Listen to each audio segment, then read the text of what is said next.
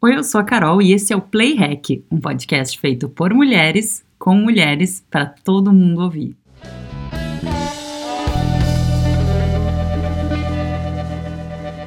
Ele é formado em Direito, fez curso de cinema, de barista, nasceu no Alegrete, lá no Pampa Gaúcho, passou pela Terra da Garoa e que aglomera a solidão, como canto Tom Zé, passou pelo Canadá, teve dois filhos, lançou dois livros, teve uma vista muito fish na frente de uma praça em Lisboa e agora está de volta ao Canadá. Ela tem uma alma livre, meu amor, e nesse momento é do Alegrete que ela fala comigo. Eliana Rigol, seja muito bem-vinda ao Playhack.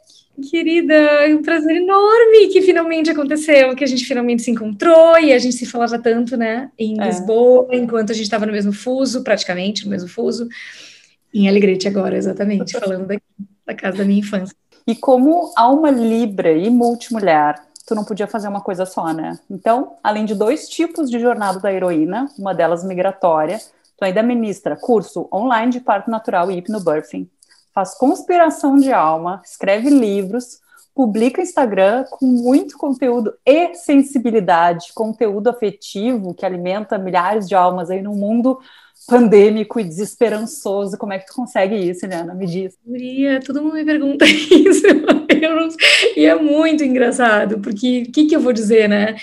Só sou eu, assim, eu, isso, isso já era o que eu fazia antes, entende? Eu acho que tem uma uma naturalidade quando tu faz as coisas que tu, que tu já fazia, que a tua alma já autorizava a fazer, só que eu não, não, eu não me autorizava a postar, não me autorizava a dividir, eu tinha uma, uma birra imensa com Orkut, Facebook, Instagram, enfim, qualquer tipo de mídia social, fui para o Canadá em 2010, eu fiquei muito tempo sem. Todo mundo dizia agora que tu vai para o Canadá, tu tem que ter Facebook, porque tu tava todo mundo na, na, na, coisa do Facebook já e tal. Então, assim, eu nunca tive essa vontade, né? Eu amava o meu silêncio, a minha paz, e ler os meus livros, e fazer meus biscoitos chineses, e fazer tudo isso. O meu Instagram na época era minha casa. Então, as pessoas chegavam na minha casa e elas viam toda as coisas e nossa, mas é que tu faz isso porque tu tem tempo, né? Porque tu não tem filhos. Aí depois que eu tive aluna, nossa, mas é que tu escreve no teu blog, porque eu tinha um blog, né? Como é que tu escreve no teu blog? Porque tu tem tempo tempo e que tu fotografa, não sei o quê. Então, sempre eu ouvi isso, sabe? Ah, tu, tu, tu, faz as coisas que tu faz porque tu tem tempo, porque agora tu parou de trabalhar como advogada e agora aqui no Canadá tu não está trabalhando, aspas. Então, agora tu tem tempo. Então, e eu ficava pensando, é, que interessante, né? Daí eu tive aluna, daí o desejo por escrever é como respirar para mim. Eu sou muito difícil de fazer as coisas sob demanda, sabe? Eu não gosto que me mandem nem que me apressem, então eu tenho algumas coisas muito firmes, assim, na minha, na minha jornada. Que é de alma vem muito naturalmente. Então, na verdade, foi só um deixar fluir o que naturalmente já vem. Lá em Lisboa, né, muitos amigos, assim, porque me vi, eles me viam na praça na vida, eles nunca me viam no celular. Então, eles ficavam chocados, porque, tipo, eles acordavam de manhã, tinha um post, por exemplo, gigante, e aí eles viam vários stories, eles ficavam, cara, mas eu convivo contigo todos os dias, e tu tá aqui na praça, a gente almoça junto, daí a gente vai pra praia, daí a gente volta, e como é, que horas que tu posta, né? E aí, era engraçado isso, porque as minhas amigas têm que viver na minha casa ali para ver a rotina, e para ver o que o Lins viu, né, quando a gente mudou para Lisboa, na verdade, porque lá no Canadá ele não via, ele estava trabalhando o dia todo, mas em Lisboa ele viu, eu escrevo em pé, eu escrevo do banheiro, eh, baixa, entende? Eu brinco que são os meus, os meus Exu, assim, tipo, eu tô no banho, eu saio do banho com três textos na cabeça, Carol, não tá entendendo? Então, assim, quando alguém me diz, nossa, tu, tu escreve muito, tu tem muito conteúdo, eu falo, que? Que conteúdo? Minha filha, tu não tem noção da angústia que eu vou dormir por tudo que eu não fiz por tudo que eu não falei, por tudo que eu não abordei, pela falta de tempo, pela falta de. Guria, não tem noção, entendeu? Então é, é, é uma questão também de perspectiva. Para quem tá de fora acha que eu produzo muito, e eu tenho um gás, eu não sei, muito. Mas na época é. tu não tinha redes sociais e, e Instagram? Eu blog, sempre tive blog, sempre escrevi no blog, só que eu não queria que ninguém lesse. Essa era a minha questão. Eu tinha uma questão com a, public, a coisa de, as pessoas de publicar para várias pessoas, porque a minha questão toda não era nem com ser criticada, ou. Quer dizer, eu achava, né? Não sei exatamente se pode, pode não ser, né? Pode ser uma sombra aqui. Mas, assim, era uma questão muito maior de não ser distraída com milhares de ideias e, e, opiniões, assim, né? Na época dos blogs, eu li os blogs, às vezes eu via blogs que estavam vinculados ao Facebook, e esses blogs, a pessoa escrevia super bem. E eu adorava ler aqueles textos engraçados, tal. Eu tenho um caso de uma mulher, lá pelas tantas, um outro texto, ela meio que se justifica de todos os comentários que foram feitos no texto anterior. Eu falo, meu, mas que boring. Tu tá lá escrevendo sobre um tema X, e daqui a pouco, tudo que tu vai falar, tu tem que ficar falando para justificar o que as pessoas estão pensando, o que elas podem pensar, o que elas podem. E isso eu achava uma, uma quebra de, de autenticidade muito bizarra. O meu receio com as redes era essa, assim, do tipo, tá, eu vou trazer as minhas ideias e tal, mas eu não quero ser ultra influenciada, porque eu, eu sou uma startup de ideias, sabe? Isso é, eu, eu tenho ascendente em Ares, eu tenho, eu sou uma startup, eu tenho muitas ideias. Então, eu me senti assim, quando eu tive Instagram por um curto período de tempo, quando o aluno nasceu, eu pensava assim, nossa, acordar de manhã e ver esse monte de imagens é, me distraía do meu core, que é abrir um livro aqui, sei lá, eu aqui com um livro do Jung, por exemplo. Aí eu vou lá de manhã, eu abro esse livro e duas frases desse livro que eu leio e fecho, né? Que eu digo para as mulheres que é permitido abrir um livro, ler uma frase, fechar o livro, que não, a gente não vai presa, não vai para fogueira. E aí isso já me gera um milhão de outras ideias, entendeu? Me autorizando a fazer isso. E brota isso. Brota, isso baixa, porque, mas é que tá, né? Tipo, não é do nada, né? Isso é, é fruto de anos de leitura. Eu sempre fui alguém que li muito desde adolescente, ali, né? Pré-adolescente. E mas eu lia coisas que eu tinha interesse. E eu tenho nas minhas agendas, outro dia eu publiquei as minhas agendas nos stories, todo mundo, nossa, o que, que é isso? Né? Porque eu, era muito engraçado, né? Às vezes a gente 17, 18 anos falando de política e tal. E eu sempre fui em manifestação, eu sempre, meu caldo cultural é muito social, marxista e, e colorado, e, e, essa coisa muito de, de leitura, filosofia, e, obviamente, né, na minha família, assim, eu sofri aquele impacto, mesmo das amigas, né, tipo, ah, ela vem com esses papos então eu não trazia muito, eu não, eu não era muito autorizada a trazer muitos sistemas, entende? Porque era muito boring para quem era. Enfim, para uma guria de 17 anos, eu ia falar que eu estava lendo uma coisa do Nietzsche que tinha me espantado, que eu dava de presente para meus avós os livrinhos do Sêneca. As pessoas me diziam, que tá louca, que Sêneca, que Sófocles, que Nietzsche. Tipo, parecia uma coisa meio boçal, intelectualoide, mas na verdade era uma busca de alma, né? Que eu já fui investigar isso de várias maneiras e por que, que eu tinha interesse por essas coisas, que além de não ser validada, eu era ridicularizada, né? Alguma coisa do tipo, ah, tá, para de vir com esse papinho e tal. Então eu, eu fechei esse papinho, sabe, por muito tempo. E hoje ele brota naturalmente de todas essas, esse, esse caldo cultural de, de informação, de conhecimento e tal porque na verdade está falando é que tu te calou por esse quase um bullying, né? Lá vem a cabeção. Mas tu não, não deixou morrer isso em ti, né? Exatamente, só que eu sabia que eu tinha que guardar, quase como um, um dilema hermético, sabe? Do tipo, quando o Hermes Trismegisto falava, né, lá no Antigo Egito, ele dizia os ouvidos da sabedoria, né, os olhos da sabedoria, os, a boca só está aberta para a boca do conhecimento, tipo, eu não vou dar pérola aos porcos, né, eu não vou gastar o meu latim com quem não, que não importa, porque daí ficava uma coisa como se fosse uma boçalidade, né? E essa coisa de eu saber muitas frases de cor, ou quando eu abro a boca e começo a falar, todos os encontros, palestras, rodas que eu dou e tal, as pessoas ficam, nossa, mas da onde tem essa memória? Mas também que memória? Mas também que. E eu carreguei por muito tempo uma certa vergonha de ter essa memória, como se isso me trouxesse uma ideia de. Ah, as pessoas vão dizer assim, ah, tá, mas ela decorou tudo isso, e decoreba, sabe, da, da época do nerd, do decoreba, e não, na verdade, né? Porque é um decorar, mas um decorar, decor é passar pelo coração, né? É, decor, eu sei decor, eu sei decoração, né? E eu acho que é muito isso para mim, assim, tudo que eu sei, tudo que é a quantidade de frases que eu vou te trazer, de autores que eu vou citar, e as gurias me chamam, né, de uma biblioteca ambulante, que eu vou lá e parece que eu vou lá no livro tal, e tiro o livro, abro o livro. É, um dia eu referi, sei lá, acho que eu referenciei um livro e falei a página, mas eu, um livro que eu não via há 20 anos.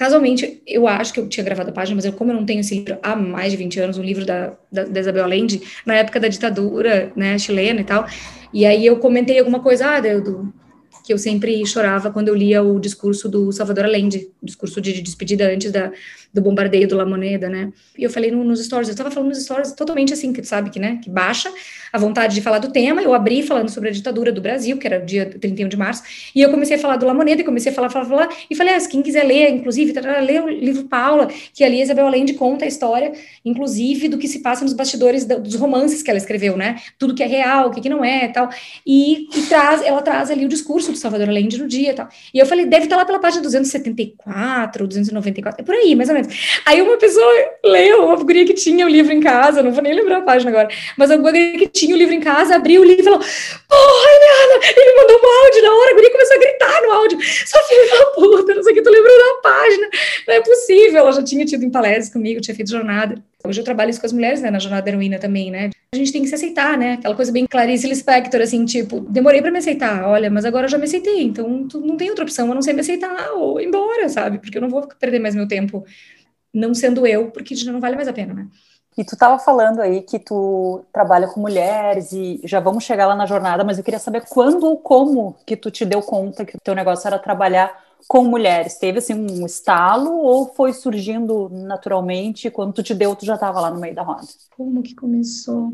Bom, eu escrevia no blog, a maioria das pessoas que liam eram mulheres. É... O que que tu escrevia lá naquela época? Era simplesmente tudo, assim, é meio tema, é tema livre né, da redação, porque eu fotografava, eu tinha minhas fotos todas, então eu sempre gostei de fotografar, eu fotografava, às vezes uma foto gerava um texto, ou um texto gerava uma foto, e era mais ou menos isso, foto, texto, mas aí no blog, nesse meu blog, que chama Memórias da Fronteira, ele traz é, tudo. Então, tinha temas. Então, assim, tinha muita poesia, tem, tem sobre política, tem análise econômica, histórica, é, muita poesia, psicanálise, livros que eu lia, referências de filme. É, nunca era, né? Os meus diários nunca foram, nem da adolescência, nunca eram assim. Tipo, tem frases do Voltaire nos meus diários, sabe? De criança, assim, tipo. sabe? Os homens maus fazem morrer de fome, aqueles que cultivando a terra fazem viver os demais. Um amigo que dizia, nossa, Helena, tu tinha que inventar o, o, joguinho, não o jogo imobiliário, tinha que ser o jogo da reforma agrária. Então, eram várias brincadeiras, assim, aí Voltaire, Rousseau, e, entendeu? Mas eram caras assim, daqui eu fui conhecer mais a fundo no direito, quando eu fui fazer faculdade de direito, que eu fui fazer, é, estudar sociologia mais a fundo, filosofia do direito, que eu fui conhecer mais essas pessoas, né? Enfim, então, no blog eu trazia tudo isso. Eu trazia no blog todas as minhas facetas. Só que eu nunca queria me definir, eu nunca queria é, ir para nicho. Eu sempre achei desesperadora a ideia de me limitar num nicho. Então, quando eu comecei a estudar sobre marketing digital, quando eu, eu, eu decidi que, bom, depois de muitos anos migratórios, né? Porque essa, essa história de como que eu parei na mulher, que eu parei no Instagram, que eu parei na, no Maternity Livre, porque ele surge de uma migração, né? Eu fui para o Canadá, advogada em São Paulo, corporativa e tal, fui para o Canadá e lá perdi o crachá, o emprego e tal, em 2010 com o Lins. O Lins, meu marido, foi, na época, namorado, foi trabalhando, então ele foi com um contrato e tal. Então ali começou a minha saga do quem, quem serei eu na fila do pão se eu não tenho mais um crachá e nem nada. Com, com que eu vou trabalhar se eu não quero trabalhar com direito aqui, eu não quero fazer outra faculdade aqui, porque, né, Canadá é como um law, é diferente e tal. E eu não queria fazer um mestrado e tal, não era minha não era minha praia, eu não, não, não tava afim. Então, o que, que eu fiz? Eu me, me autorizei a fazer uma coisa que o Turô fez, olha que chique. O Turô, o Campbell, depois imitando o Turô, ele também fez, que era aproveitar aquilo como se fosse uma casa no campo, porque eu, eu pudesse estudar tudo que eu quisesse, que eu nunca tive tempo. Agora, adulta, né, com 30 anos, ali eu tinha 29, 30 anos, vou, eu vou mergulhar em todos os sistemas, eu vou fazer tudo isso, entendeu? É meio que me apropriar de quem eu sou e, tipo, agora autorizada e agora dane-se o mundo, eu vou estu isso aqui vai ser o meu campo de estudo. Não vai ser um mestrado que eu vou lá estudar uma outra coisa. Eu sou a teoria dos conjuntos, sabe? Eu gosto de estudar muita coisa. Eu não consigo analisar uma coisa sobre um único ponto de vista. Agora o Lin estava falando para minha mãe sobre a entrevista do Harry, agora para Oprah, da coisa da realeza, não sei o quê. E a minha mãe perguntando, ah, não sei o que, eu assisti o The Crown, que eu nunca tinha visto, assisti agora no Canadá, né, no, no, tédio, no tédio da neve, assisti toda a série. E aí a gente falou da realeza, ou seja, compreendi muito mais, né, a entrevista que ele deu lá para Oprah, do que se eu não tivesse visto The Crown e não tivesse, enfim, lido sobre outras coisas. Mas a minha mãe perguntou uma coisa histórica e eu vou lá e dou uma abordagem de várias outras origens da infância, pensando na origem de cada um ali, né? Então, eu sou essa coisa múltipla. Então, para mim, se limitar no único nicho, mulher, maternidade, infância, era muito limitante. Eu não queria mesmo, senão eu teria buscado uma única faculdade, uma única, para depois, para esse pós. Então, eu não sabia o que ia ser, a Luna nasceu e tal, eu não comecei a trabalhar de parto logo depois que eu tive parto da Luna, fiz o curso de hypnobirthing e tal. Então, não foi uma coisa, e eu escrevia nesse blog, eu não escrevia, eu não continuei escrevendo Tipo, não foi pelo fato de que eu virei mãe e eu era uma mãe expatriada, eu tinha vários, né, nichos ali específicos. E várias amigas diziam, Helena, tá na hora de tu escrever sobre maternidade, cara, tu faz tudo diferente do que as pessoas estão fazendo, sei lá, no Brasil, em 2012. Nunca ninguém ouviu falar em hypnobirth, mesmo as mulheres brasileiras que estão no Canadá, não ouviam falar de midwife, elas ficaram sabendo meio que eu que iniciei uma, uma série no Canadá, assim, daquelas mulheres todas lá. Vários temas aqui, tu faz coisas diferentes com essas crianças. Não existia teoria do apego, ninguém falava essa frase, tipo, eu fiz isso com a aluna do Butterfly Chamego, do, né, tudo isso, tá, eu fui estudar neurociência, porque eu sou essa pessoa profunda, então eu vou lá, vou estudar Damasio, eu fui ler sobre coisas profundas de, de idade, né, de biológicas mesmo, porque eu não suportava ver as análises superficiais do Baby Center lá, sobre idade, alguém me dizia assim, ah, tu tem que verberizar essa criança, Ferber é o cara que escreveu um livro lá, How to Solve Your Child's Sleep Problems. É um cara, um baita de um plagiador, que pegou uns outros caras e transformou. Mas ele, é, inclusive, ele é meio a base de todas essas, é, da adestradora de sono dos bebês, sabe? que, que transforma a vida das mulheres no mais um inferno na Terra. Deixa ela chorando, que vai aprender a se virar é, sozinha. coisas, é a ideia de que um bebê tem que ser treinado, porque senão ele não sabe dormir, que não ele não sabe comer, que não ele não sabe não sei o que, essa domesticação que me dá um nervoso da, da natureza humana, sabe? Em prol sempre do sistema, né, do capitalismo, do, do, do neoliberalismo, então para mim sempre tá, né, quem tá por trás, né? Enfim, eu fui lá ler todo o livro do cara. Eu pego 400 páginas em inglês e vou ler todo o livro dele, para que se alguém abrir a boca para falar do cara, eu tenha o que dizer do cara, entendeu? Então eu sou essa pessoa que vou fazendo isso. Mesmo assim, eu não, eu não transformei isso em conteúdo para o meu blog, por exemplo. Tipo, não, o meu blog não se transformou num blog de maternidade simplesmente pelo fato de eu ter virado mãe. Né? E eu tinha ali muita. Eu, eu, eu não postava nenhuma foto da Luna, tipo, era só do pé, da mão. Minha mãe não era autorizada a postar foto dela no Facebook, ninguém era. Era completamente, a privacidade era um dos pilares da minha vida. Foi numa época diferente, então foi 2010, aí 2012 ela nasceu, aí 2014 a gente tirou um ano sabático, foi, voltou, eu publiquei o, o Moscas no Labirinto, foi meu primeiro livro, baseado em várias crônicas que eu estava escrevendo nesse tempo, ele foi publicado em 2015, que daí eu, eu volto para o Canadá do sabático, a gente restabelece a vida normal lá, né, o Lins trabalhando e tal, e eu com a aluna pequena, e aí, em 2016, mil buscas, mil terapias, mil tarôs, mil né? Tipo, imagina que eu tô numa. Que, com o que, que eu vou trabalhar, com como eu vou fazer dinheiro, como é que eu vou fazer dinheiro, sempre nessa essa questão. E nessas alturas eu eu tive um aborto, e aí eu pensei, cara, não vou focar no segundo filho, tipo, o segundo filho vai ser um projeto. E aí eu comecei, estudei sobre empreendedorismo digital, empreendedorismo feminino, tá, tá, tá. E todo o tempo era isso. Ah, tem que ter um Facebook, obviamente, não tem como tu fazer, tu tem que ter nicho. Começou a vir essa história. E eu ficava, puta merda, não quero ter nicho. Ah, tu tem que falar de maternidade, tu tem que falar de parto. E eu dizia, não, tudo bem, o de parto era importante tu falar, e eu tava falando, mas eu achava que tudo, porque na realidade foi isso, né, Carol? Tudo que eu fazia no meu micromundo, eu acabei fazendo no macro depois, quando o Instagram surgiu e começou a crescer. Entendeu? Não teve nada ali. As minhas amigas mesmo que me conhecem da vida inteira, amiga de faculdade, diz, cara, Helena, o que tu faz hoje na jornada heroína fez comigo, tu transformou minha vida, nas minhas buscas e tal. Eu já fazia essas coisas, né? Mas obviamente eu não chamava isso, não dava um nome e não, e não monetizava, né? Daí eu pensei, tá, se eu vou fazer sobre maternidade de algum jeito, a minha maternidade é política, a minha maternidade, né, ela traz, ela carrega muita coisa, né, eu não vai ser, eu tinha medo de ver um blogzinho materno, de ficar, ser mãe é, o puerpério é, ai, mãezinha, mamazinho, tetinha. Mãezinha, o caralho. Mãezinho, caceta, minha filha, vagina aqui, entendeu? Tipo, eu vou parir, não vou parir, ai, mas essas e daí esses rótulos, né? Ai, parto natural, natureba, nananã. Eu, eu nunca fui essa pessoa, natureba, vegan, e nananã, entendeu?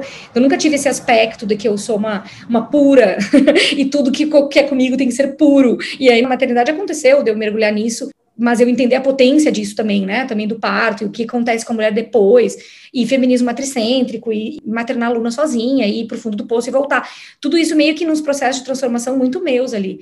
E aí surgiu o nome livre, né? Aí eu falei, bom, eu tinha o meu Instagram pessoal, que tinha fotos esporádicas e textos curtos, muito mais assim, arte, arte político, era mais assim, histórico, literário, arte político, assim.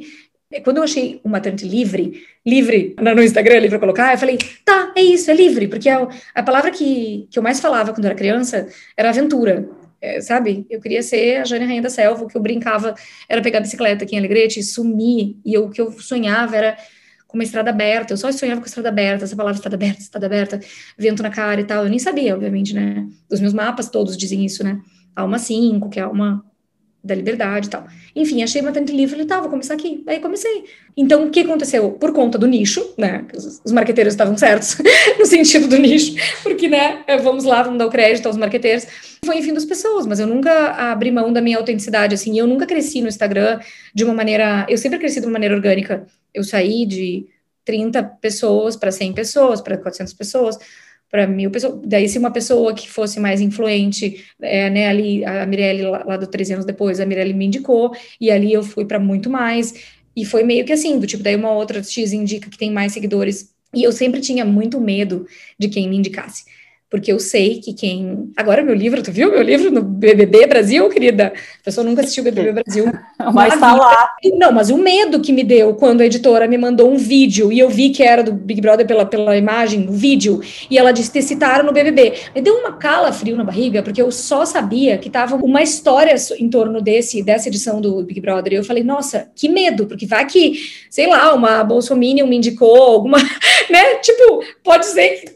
Nossa, como que ia ser um pouco impossível, mas ao mesmo tempo, tipo, eu fiquei com medo dela, disse, não, não, eu postei, daí eu fui atrás de saber quem era a pessoa para saber se valeria a pena eu postar, né?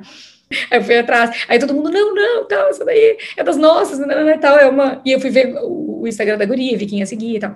Falei, não, gente, olha só, essa pessoa, a Juliette, ela me citou, entendeu? Aí veio a psicóloga dela falar comigo e disse, nossa, Eliana, fui eu que te indiquei para ela, porque ela não tinha como entrar no, lá naquela casa sem te ler, sem te conhecer, então ela leu teu livro, tarará. Mas tudo isso para te dizer que a coisa do nicho acabou ganhando, tarará, e muitas pessoas que não são mães me seguem porque elas sabem que eu não falo de maternidade. Eu sempre falei de mulher, porque a maternidade passa, o meu feminismo passa pela maternidade, a maternidade passa pela vagina e passa por esse empoderamento de, de consciência, o que é o meu corpo, quais são as minhas vontades, eu vivo a vida nos meus termos, eu não vivo, o que eu posso fazer, né, que sistema que eu vivo, que mundo é esse, por que, que eu não consigo, por que, que eu tô 10 anos na terapia patinando, entendeu? É só comigo, é que as mulheres pensam, né, só comigo, eu que sou problemática. Enfim. Então Também porque trouxe... muito tem na cultura, né, Eliana, de, de fazerem com que a gente acredite que a gente é problemática. Então a gente cresce com isso e o problema não é a estrutura é, ou a é sociedade, não sou eu, é, né? Exatamente. A mulher é desenhada para acreditar que ela é culpada, porque é o defeito do feminino que tem que ser castrado. Então, isso vem da. Bom, daí eu vou estudar isso, né? Vou estudar cristianismo gnóstico, a origem das coisas. Mas, assim, para ter respondido, como é que eu parei, né? Olha só, eu sou essa pessoa, viu? Tu fez uma pergunta, não respondi. Então, aconteceu isso, que foi indo isso, é só mulher, mulher, mulher, e eu comecei a falar de alma. Eu trabalho, a, trabalho no sentido que eu leio e, e conto e falo sobre isso, sobre mulheres correm com os lobos, há uns 15 anos. Eu comecei a ler esse livro, eu tinha 20 e poucos anos e nunca entendia, né? Que eu brinco que é o livro mais falado e menos lido do mundo, e se lido pouco compreendido, porque às vezes as mulheres vão lá e ler, querem ler intelectualmente aquilo e fazerem críticas literárias com relação àquilo, comparando com feminismos e não sei o quê, então falar que a mulher é sagrada, isso é antifeminista, porque na verdade não, não, é a falta de profundidade, de alargamento de alma para a gente ler as coisas, sabe? A gente precisa passar pelas fases. Esse livro, ele traz uma jornada arquetípica, é muito profundo. Tu não vai conseguir entender ele na, na, nas suas profundidades. Isso não tem a ver com intelectualismo, tem a ver com as fases da tua vida mesmo.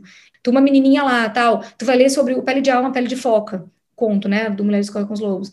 Aí tu é uma guria de 27 anos que tá lá, no, no pleno boom do sucesso da jornada heroína, achando que o mundo tá aos teus pés, que tu é maravilhosa, que tá tudo bem na tua vida, tipo, nem sabe que as mulheres estão reclamando e tal, e tu vai ler sobre aquilo, ah, o retorno lá da alma, tu fica, como assim retorno da alma? Eu vivo na minha alma, eu, tu não vai entender. Agora, tu vai dar esse conto para todas as mulheres que ou já foram mães, ou estão migradas, ou, enfim, ou estão nessa fase de, uau, que merda é essa? Onde é que eu vim parar? Aí é outra coisa, tu entende? Então, assim, não é intelectual, é fase de vida, de aprofundamento, de alma e tal. Então, enfim, eu trouxe tudo isso para o Instagram. Quando veio os stories, facilitou muito o meu método caótico de ser e de trabalhar, porque eu não sou alguém que produzo de antemão, entende? Os meus textos eles são baixados, todos os textos que eu, que eu coloco ali, eles são feitos, escritos na hora, às vezes em pé, com uma criança. Baixados, tu quer dizer que é quase uma... Baixado é quase... de espírito, né? Tipo, baixado baixou... espírito no sentido que ele baixa, eu baixo o texto inteiro. Então, o Lins, às vezes, me, fica de longe me olhando, ele fala que estou escrevendo, né? Então, ele sai de perto, assim, porque literalmente ele sabe que baixou da, da, da letra maiúscula ao ponto final, sabe? E é uma caralhada de texto que tu conhece. Então, eu escrevo muito rápido esses textos, e nos stories também. Então, os stories me permitiram trazer tudo aquilo de um jeito é, rápido e né, fugaz para mim, aquilo foi bom. E quando teve as lives, eu fui uma das primeiras a ficar fazendo live direto. Então, eu falava sobre ensino da impostora, porque eu comecei a falar sobre isso em 2007 para minhas amigas, quando eu entrei em contato com esse tema. E daí, em 2017, começaram as lives, e eu comecei a fazer lives, contava dos partos, contava ensino da impostora, comecei a trazer esses temas todos para as lives, das sombras, eu não sei o quê, lives, stories, falando, coisa que não se fazia na época, não tinha. E também fazia um parado na meio cinema, filmava café, filmava um pouco da minha vida, filmava todo dia coisa botava música do fundo do, do, do, Spotify, do meu, entendeu? Antes de ter música no próprio Instagram. Então eu comecei a brincar, os stories para mim, eu sempre me dou conta disso, sabe? Eu tenho que, que, que dar o braço torcer para o sistema. Os stories trouxe uma ferramenta que veio a calhar com o meu jeito de ser, Tipo, existe um modo de tu comunicar quem tu é e que é um modo fácil para tua alma, assim. Porque se fosse um outro modo, tipo, se todo mundo, né, fosse para aquele modo, não, feed perfeito, tudo branquinho, tá, tá, tá, eu não ia conseguir, porque eu não sou essa pessoa. Tem que mandar texto antes para provar, sei lá, eu não consigo. Então as mulheres começaram, nossa, essa hiperidentificação, né, quando tu traz sistemas e as mulheres trazem. Só que isso antes desse boom do Instagram, no sentido de que todas as mulheres estão fazendo rodas e se despertares e não sei o quê, entendeu? E vamos para a jornada que tu falou que na verdade tu já fazia isso com as tuas amigas antes mesmo de tu pensar hum. em fazer. Então o que que é a jornada da heroína? A jornada da heroína ela, o que que é, é, é uma pergunta, né, é muito ampla também, que depende do que que é, no sentido da onde eu, assim, eu sou, surgiu, eu sou né? É, eu sou campbelliana, né, eu sou quase discípula do Campbell. E o Campbell foi ele que forjou a jornada do herói. Todo mundo já estudou cinema, roteiro, né, jornalismo, imagino que tu tenha acesso a isso todo o tempo.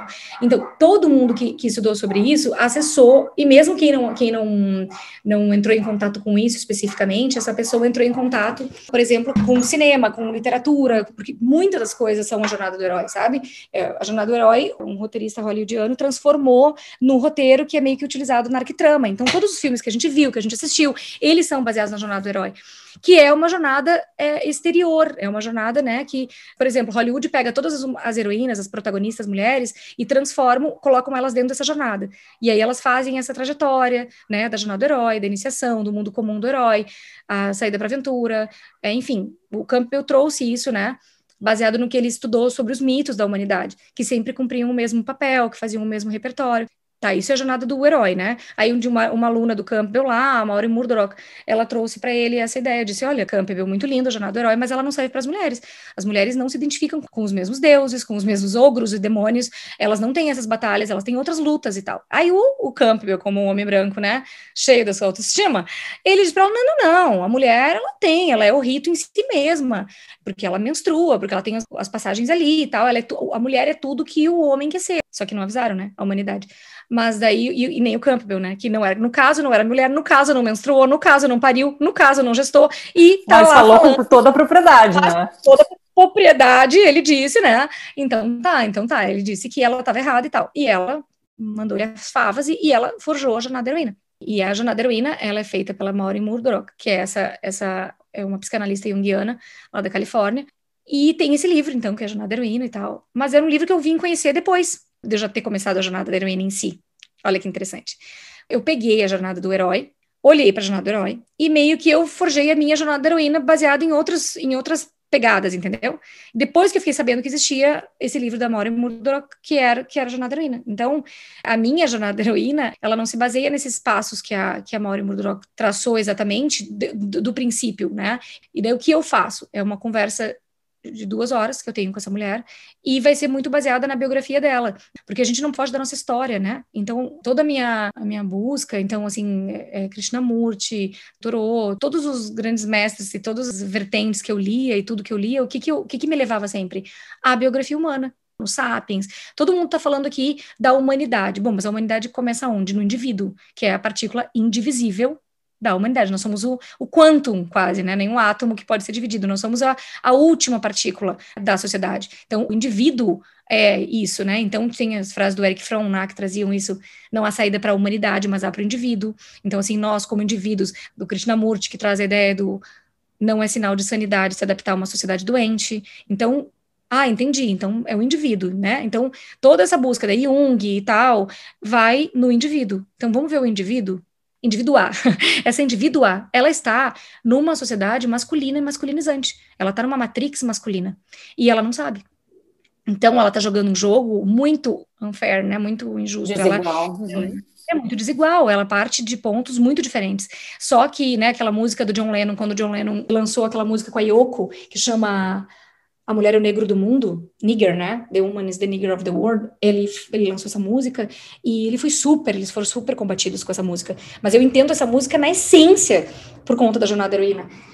Que é como que a gente nasce, cresce e ninguém nos diz que nós somos o negro do mundo. Né? E quando é o negro do mundo, ah, tá, claro, a mulher negra ainda, né? É o mais negro do, do mundo, mas assim, a gente não entende, a gente acha que a gente está numa corrida igual, entende? É como se a gente fosse assim, tipo, as meninas do vôlei, elas acham que elas estão na, na Olimpíada Mundial de Vôlei Feminino, digamos, né? Mas elas estão numa Olimpíada Mundial de Vôlei Masculino e elas não vão ser, é, as medalhas vão ser o, o, os, os, parâmetros, tudo que a gente vive, todos os padrões e parâmetros são masculinos. A gente o que tem a gente um exemplo tem... bem atual que é o do futebol, né? A Marta e o Neymar. É. Né? Exatamente. O peso é. de cada um e o valor. O peso de cada um, porque, é. né, a gente tá no mundo masculino e masculino. Então, se, se fosse só pelo futebol, a Marta joga melhor que o Neymar, ela é incrivelmente melhor. E, né, por que que não é? Porque a gente tá num mundo masculino e masculinizante que só valoriza o homem, o macho da espécie, e não E, e nós, né, isso na religião, na origem de todos os mundos, né?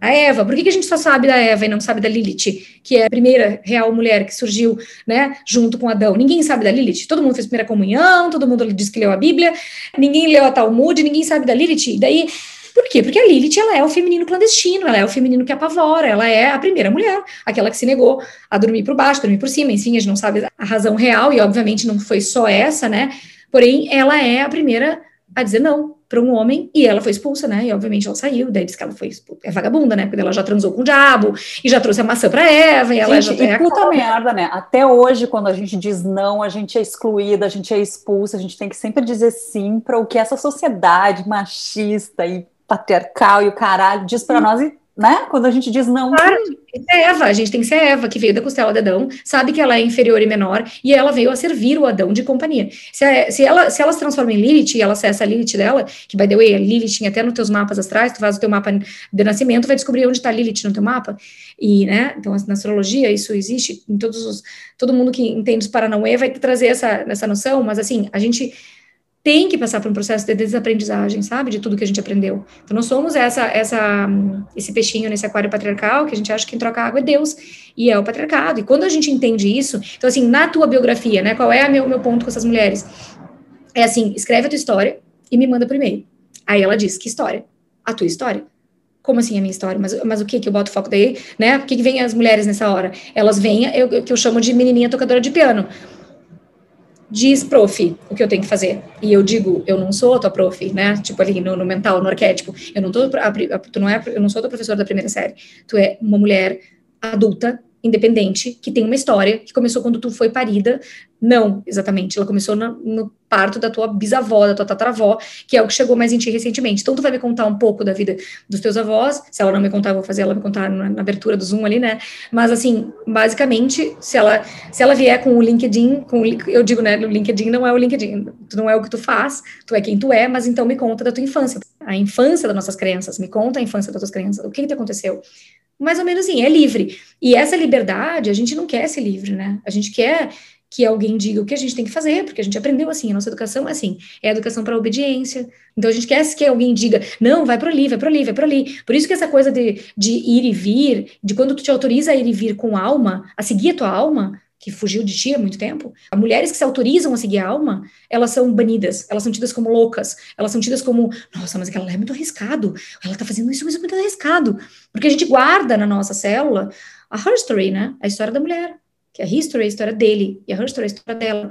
Então eu me tornei uma especialista em her story e her stories, entendeu? Histórias de mulheres, e então eu já fiz mais de quase duas mil é, jornadas da heroína, que é basicamente é, elas me mandam esse e-mail, né, com a história delas, e aí, pela primeira vez na vida, muitas escrevem sua história, e elas já, já, trazem isso como extremamente terapêutico, porque é, e até os meus amigos marqueteiros dizem, tu é maluca, porque tu tem um infoproduto que tu faz com que a pessoa se dê conta que ela vai ter que fazer uma coisa super difícil antes dela dar o ok e pagar. Porque tu devia fazer o quê?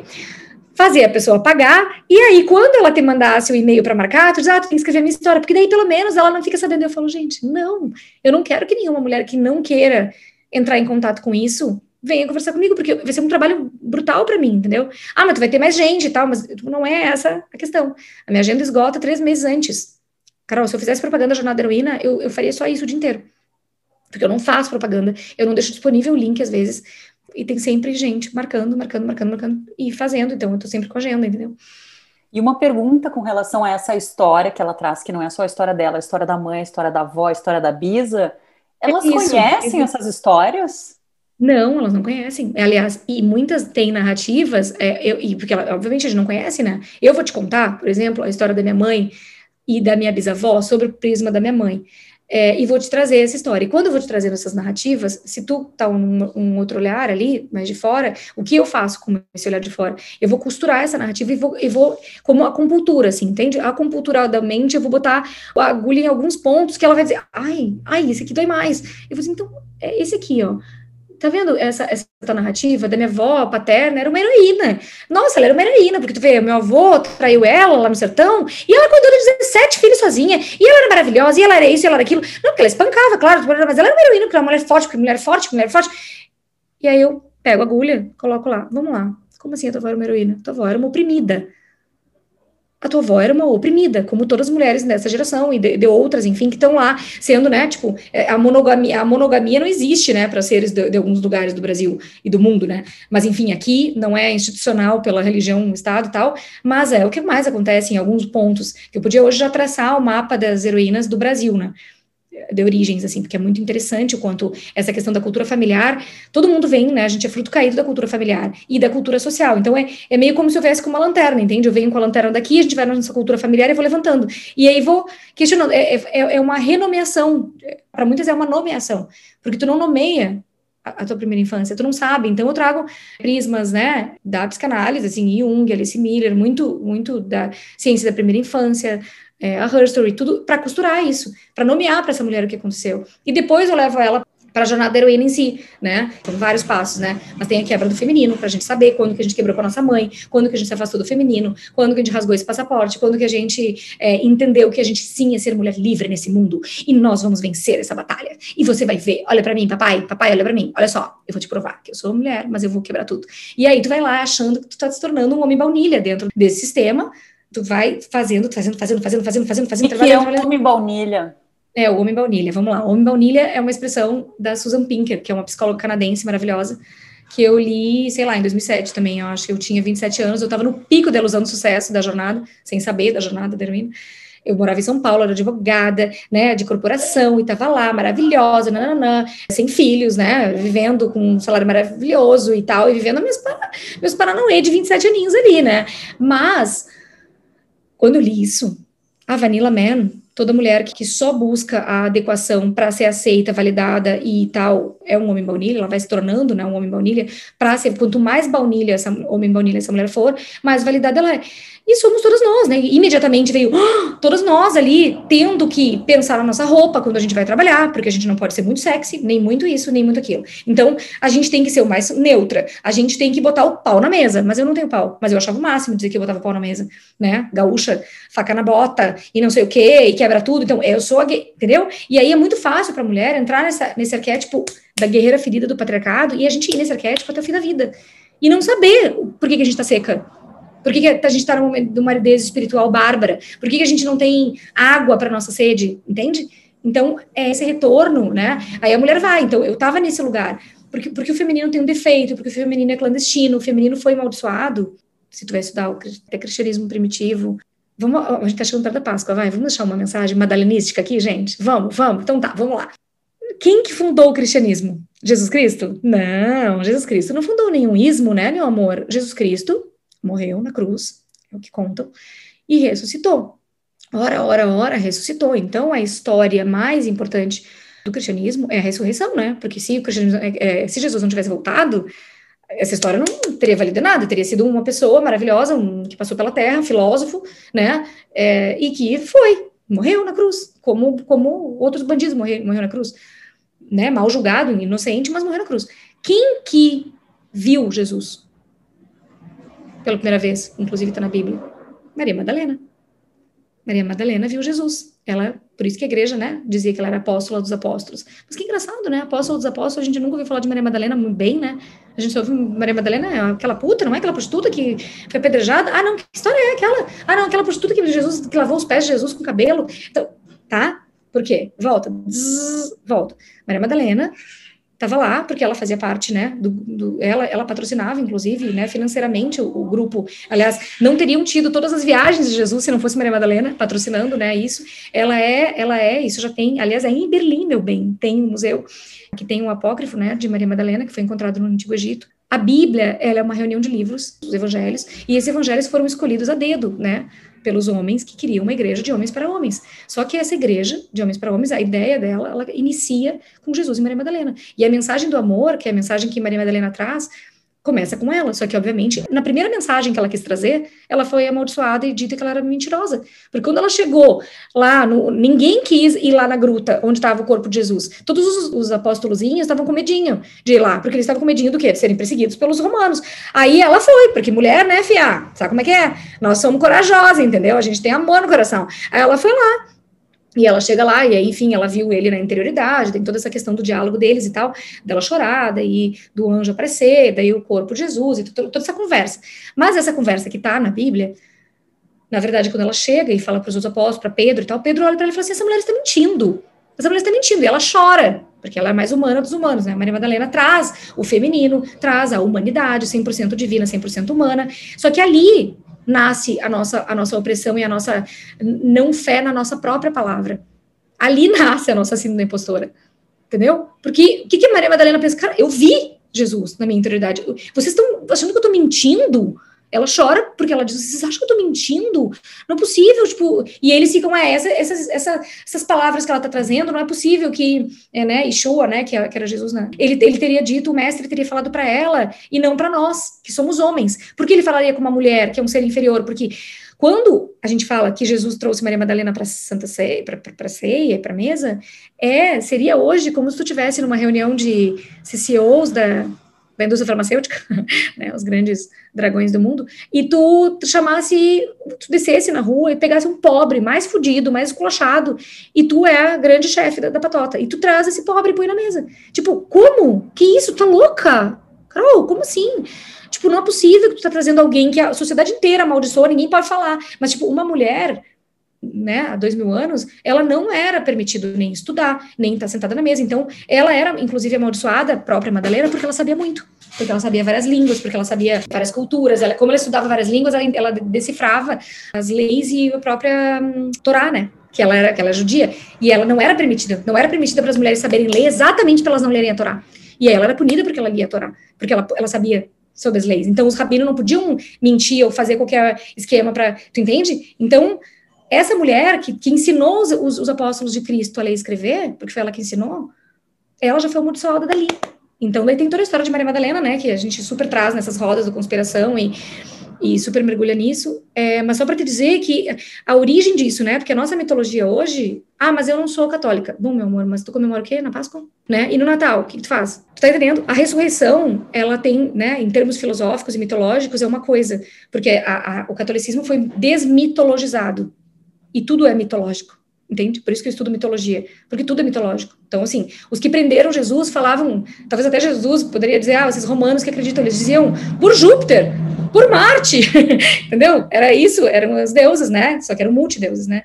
Só para te trazer essa ideia de que é, é, muito anterior, sabe? A gente pode dizer que a gente não. Mas a gente cresceu sob essa mitologia, né? A gente ia na igreja e via Pai, Filho, Todo-Poderoso, Tipo, na, na semana da Páscoa, as crianças vão ver violência extrema. Elas vão ver um homem sangrando em diversas interpretações. Agora, na semana do nascimento de Cristo, ninguém vai ver Maria parindo. Porque Maria pariu sem pecado. Então, é, ela nem pariu. Não, é muito violento, né? Uma imagem é muito, muito violenta, uma mulher parindo. É horrível, é muita violência. Ah, claro que teu filho não pode ver uma mulher parindo, já pensou? Mas ele pode ver Jesus ser torturado. Ah, não, isso pode, por quê? Porque o sofrimento purifica o sofrimento de Jesus, entendeu? Então, antes disso, não, o sangue do Santo Graal, o Santo Graal significa sangue real. Talvez seja a linhagem de Jesus e Maria Madalena, talvez seja o sangue menstrual, que é Isis, que é o Santo Graal, isso aqui, né? Que não era um cálice, é o útero. Enfim, enfim, tem muitas mitologias que se ligam a Isis, né? A, a, a Inanna, que é o feminino mais antigo. Então, eu estudo muito tudo isso para chegar na Herstory, entende? São muitas histórias e mitologias de mulheres, e, mitos e deusas e, mulheres reais ou mulheres históricas para trazer para nossa ideia de, de como que a gente costura a nossa vida. E no caso da jornada heroína especificamente, as mulheres saem assim, mind blowing, assim, elas ficam, uau, elas terminam aquelas duas horas e muitas me dizem, nossa, eu fiquei aqui, foram dez anos de terapia, que foi em duas horas, foi um talagaço, porque na verdade, é, obviamente, né, o input do, um terapeuta não pode ter, trazer um, esse input histórico, e, e não pode trazer um input também para tu olhar para isso, né? É, é, é, outra, é outra coisa. Então, eu sempre digo, gente, não é a maior parte das pessoas que fazem fazem terapia há muitos anos ou são psicanalistas, né? São pessoas que trabalham com psicanálise, psicologia e tal. É muito comum elas fazerem jornada e elas mudam sua atuação, tu entende? Mudam a sua a capacidade de atuação, elas vão fazer mais grupos de mulheres, elas vão a gente vai compreendendo, na verdade, que não, não adianta a copy-cola do que Freud falava, é uma abrangência maior. Tipo, Jung estudou Maria Madalena. Jung foi um dos primeiros que, quando soube que o manuscrito que, que foi achado, ele foi atrás, entende? Jung estudava mitologia. Jung tinha noção de que Nietzsche embasou muito Freud e que embasou muito ele. Então, eu gostava muito de estudar Nietzsche. E eu pensava, quando eu lia Freud, gente, mas Freud leu Nietzsche, mas deve ter em algum lugar alguma coisa dizendo que ele diz isso, que ele manifesta isso, mas daí ele diz que ele não leu, daí tem uma coisa assim que leu que não leu, sabe? Então eu sempre gostei de saber assim, nossa, mas que, quem que o Nietzsche se baseou? Quem que, que, que o Nietzsche leu? Aí eu vou lá e, ah, não, ele leu Schopenhauer. Mas por que, que Schopenhauer também é misógino? Ah, deve ser alguma coisa com a mãe dele, mas peraí, deixa eu ver a biografia de Schopenhauer. Aí eu vou atrás da biografia de Schopenhauer, para entender por que, que ele é misógino. Aí ele, de fato, o pai dele morreu muito cedo e ele e a mãe dele pegou a grana toda e foi para Berlim, foi para todas as capitais para fazer dava grandes festas e ele considerava a mãe uma, uma puta, porque como assim, né? Pegou dinheiro do pai, sabe aquela coisa do pai? Então a mulher é tida que nem o Nietzsche, tem problema com mulher, e vai dizer que toda mulher é uma cobra, tu vai ler lá para bem, para além do bem e do mal lá, tu vai ler coisas horríveis sobre a mulher. E aí tu vai dizer, ah, Eliana, tu é uma feminista aí e, e, acha bonito falar do Nietzsche? Aí eu vou te dizer, olha, eu não conheço alma que se conhecesse mais do que Nietzsche, assim, tipo, eu fui em Eze, num lugar onde ele escreveu assim, falou Zaratrusta, lá no sul da França, é fenomenal, entende? Então vários desses artistas, Leonardo da Vinci, Van Gogh, uh, Dali, Salvador Dali, Picasso, todos eles conheciam o segredo do Santo Grau, do feminino, entendeu? Todos eles conheciam a história de Maria Madalena, porque no sul da França não tem como, tu não tem como passar pelo sul da França e mergulhar em arte e não conhecer Maria Madalena, tá, tá, vibrando lá, o feminino vibra lá. Tem igrejas lá que foram preservadas pelos fenícios, que foram feitas para Isis, para o feminino, entende? Então, assim, é, é muita beleza, sabe? Eu, eu fico apaixonada pela vida. pelas possibilidades de linkar todas essas histórias, sabe? Tipo, é um, amor mesmo que eu tenho por essa, por esse. Tá por falando. E eu tô pensando aqui que tu é muito caçadora de biografias também, né? Porque tu tá ajudando as pessoas a melhorar a sua biografia e conhecer a sua biografia, mas tu também é uma caçadora, né? Porque. E da onde surgiu isso? Da onde surgiu aquilo? Eu acho incrível essa tua fome de, de, de, de aprender, de, é, sabe, de descobrir, acho incrível. E no final da jornada, tu ainda receita eu tipo prescrevo medicamento. É, exato. Não prescrevo Rivotril. E tem uma que brinca, né? Uma das primeiras heroínas que fizeram a jornada, ela brinca que, que ela nunca esquece do que eu falei para ela. Eu sempre brinco, gente, me falem o que eu falei, porque obviamente eu não lembro do que eu falei, né? E ela não, Helena, tu falou para mim, a hora que tu começar a tomar decisões, tu vai parar de tomar Rivotril sublingual. Porque é aquela coisa do, do Campbell, né? Tipo, a caverna que tu mais teme entrar, guarda os segredos que tu precisa. Então, assim, é basicamente isso. Tipo, a gente parar de se anestesiar quando a gente compreende que sim, a gente vai ter que entrar nessa caverna, né? E olhar para esse, pra esse dragão, olhar para a cara da morte, ver que ela tá viva, mas que a gente pode lidar, né? Tipo, todo herói é um peregrino e toda heroína, né? Ela olhou para a cara da caveira, sabe? Se deu conta da sua própria humanidade, vulnerabilidade. E é muito lindo, assim, porque na verdade a jornada da heroína, ela tem vários fins, né? Não é só para tu levantar a poeira das sombras, nem só para tu olhar para tua biografia. Ela tem um foco em eu dou, dou ideias, né? Hoje mesmo eu estava postando, postando aqui um projeto chamado Doulas de Adoção, que é uma formação de doulas, elas são doulas para pessoas que querem adotar, né? Mas ela, essa ideia surgiu numa jornada heroína, de uma heroína que foi adotada e tal, e ela trouxe tudo isso, e eu falei, pensa, tu tem que estruturar, tu não, tu não tem que se tornar uma doula de adoção, tu tem que estruturar um curso de formação de doula de adoção, porque daí tu pode botar leis, tu pode botar, tipo, entendeu? A gente meio que, praticamente, é, eu faço uma doulagem de ideias, entende? Fico ali pegando as ideias dela e trazendo como que, que a gente pode trazer isso. Quando a mulher já vem com um projeto, né? Ou, ah, eu não consigo, daí botar em prática exatamente. Porque isso é o ânimos e a ânima. Então, a ânima é a nossa intuição, nosso feminino, são nossas ideias, a nossa poesia, toda a nossa arte, mas o ânimos é aquele de colocar, né? Quanto tempo tu demorou pra botar esse podcast no ar? Que eu ficava te pentelhando? Anos. Conta para nós. Porque tá tinha toda essa coisa de não sou capaz, eu não consigo, não tenho as ferramentas, blá blá blá. É tão fácil a gente ter uma ideia incrível e depois ir diminuindo, diminuindo, diminuindo e sabe, murchar, né? É o predador do predador da psique feminina, entende? Está dentro de nós esse predador. A gente tem que tomar muito cuidado com ele, né? Então assim, essa essa, esse gás de coragem é uma animação, né, quase cardíaca do ânimos da gente, né, o ânimos é o masculino e tal, e a gente tem o ânimos, e tem muito a relacionar com o pai e tal, é a parte que a gente, que é o do fazer, do acontecer, do, do botar o projeto em prática, não adianta ele estar na gaveta, ele tem que estar na rua, o teu projeto tem que estar na rua, entendeu? Mostra o teu trabalho, mostra, mas como é que eu vou mostrar? Se eu, se eu sou fraca, se esse meu ânimo é fraco, se eu acho que eu vou, entende? Então tem toda essa, essa costura, e na jornada eu vou trabalhando ponto a ponto na mulher, tem mulheres que fazem uma, duas, três jornadas, é uma dose muito forte de gengibre. né? assim, é uma limpeza muito orgânica, sabe? Muito é demais. Então é o seguinte, faz de conta que tem gente que está ouvindo aqui que ainda não te conhece. Como é que faz para te conhecer? Eu tenho o meu Instagram, que é Maternity Livre, arroba, né? Maternity Livre. Eu trabalho com, com, no Conspiração da Alma, eu trabalho com duas irmãs de alma de trajetória, que é a Faf e a Simone, e a gente tem o Conspiração da Alma, que é o arroba Conspiração da Alma, que daí a gente faz projetos juntas e rodas e vai fazer, começar a fazer retiros no ano que vem, né, para esses lugares sagrados de, de peregrinação e retiros de mulheres, já faz isso presencial, já fez essas rodas presenciais na Europa, no Brasil e tal, no Conspiração, a gente faz essas jornadas online também agora, né, com a pandemia, e a gente vai lançar esse ano, a gente está super feliz com esse projeto coletivo de nós, que é a Desescola, que é para a gente desaprender, que é para a gente tratar de assuntos, né? É, é, uma escola como se fosse uma universidade da alma, assim. Esse ano vão ser sete meses de, de aula todo domingo e tal. A gente vai, vai lançar agora em abril a Desescola e, e é para retrazer esses conteúdos sagrados, essas pisadas de ancestrais que estão cobertas, né, pelas folhas a gente não precisa de Harvard para dizer né, que os rituais são importantes para a humanidade, que agora Harvard está dizendo. A gente não precisa de Harvard para dizer que os sonhos são importantes. Olha, saiu na The Economist sobre sonhos. Uau, gente! O pessoal está ligando nos saberes de 5 mil anos. Foda, né? Agora eu posso falar de intuição. Agora eu posso falar de intuição, gente. Harvard diz que eu posso agora, então agora eu vou.